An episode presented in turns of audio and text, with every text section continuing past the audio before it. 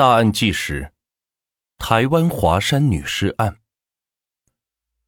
二零一八年的六月一号，台湾省台北市的华山草原发生了一件骇人听闻的分尸案。受害者是一名大约三十岁的女性。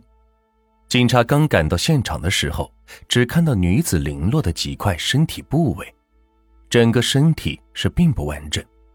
于是，当地警方在华山草原展开了大范围的搜查，终于是找到了女子的其他身体部位。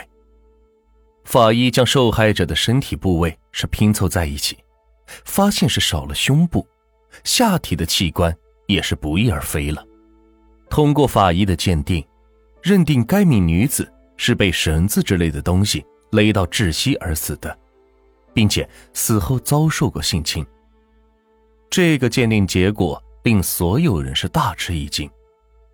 勒死受害者后，还对他实施了性侵分尸，作案手法是何其的凶残。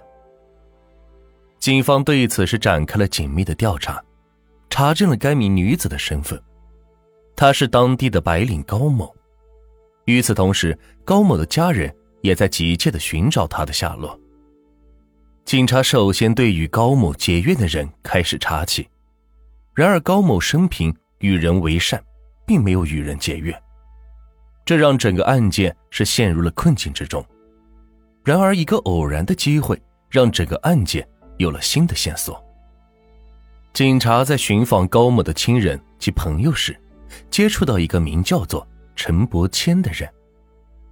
当办案民警询问他在高某遇害期间他在何处时，陈伯谦一直是闪烁其词，含糊不清。询问了陈伯谦的亲人及朋友之后，证实了陈伯谦并没有不在场的证据。警方迅速对陈伯谦进行了询问，并对其家中展开了搜索，在他的家中找到了一些身体的器官。通过 DNA 的比对结果，证实了这确实是受害者的身体器官，并且还残留着陈伯谦的指纹。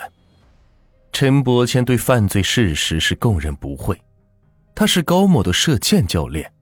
日渐熟悉之后，三十八岁的他与高某在五月三十一号这一天，约定在华山的小木屋里一起喝酒谈心。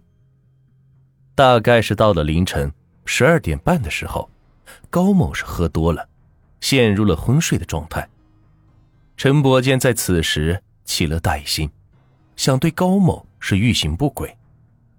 没想到刚睡一会儿，高某就惊醒过来，对于陈伯坚的行为是愤怒之极，言语之间辱骂陈伯坚，并打了他一巴掌。高某的行为彻底是激怒了陈伯坚，拿起了屋子里的绳子，就把高某给勒死了。将高某勒死之后，陈伯坚还觉得不够解气，并对着尸体实施了性侵，并将尸体是剁成了十三块，分别丢在华山的不同角落，而且他还割下了高某的胸部和下体，拿回家做成了标本，以供观赏。二零一八年八月，华山分尸案开庭，陈伯坚当场陈述了犯罪事实。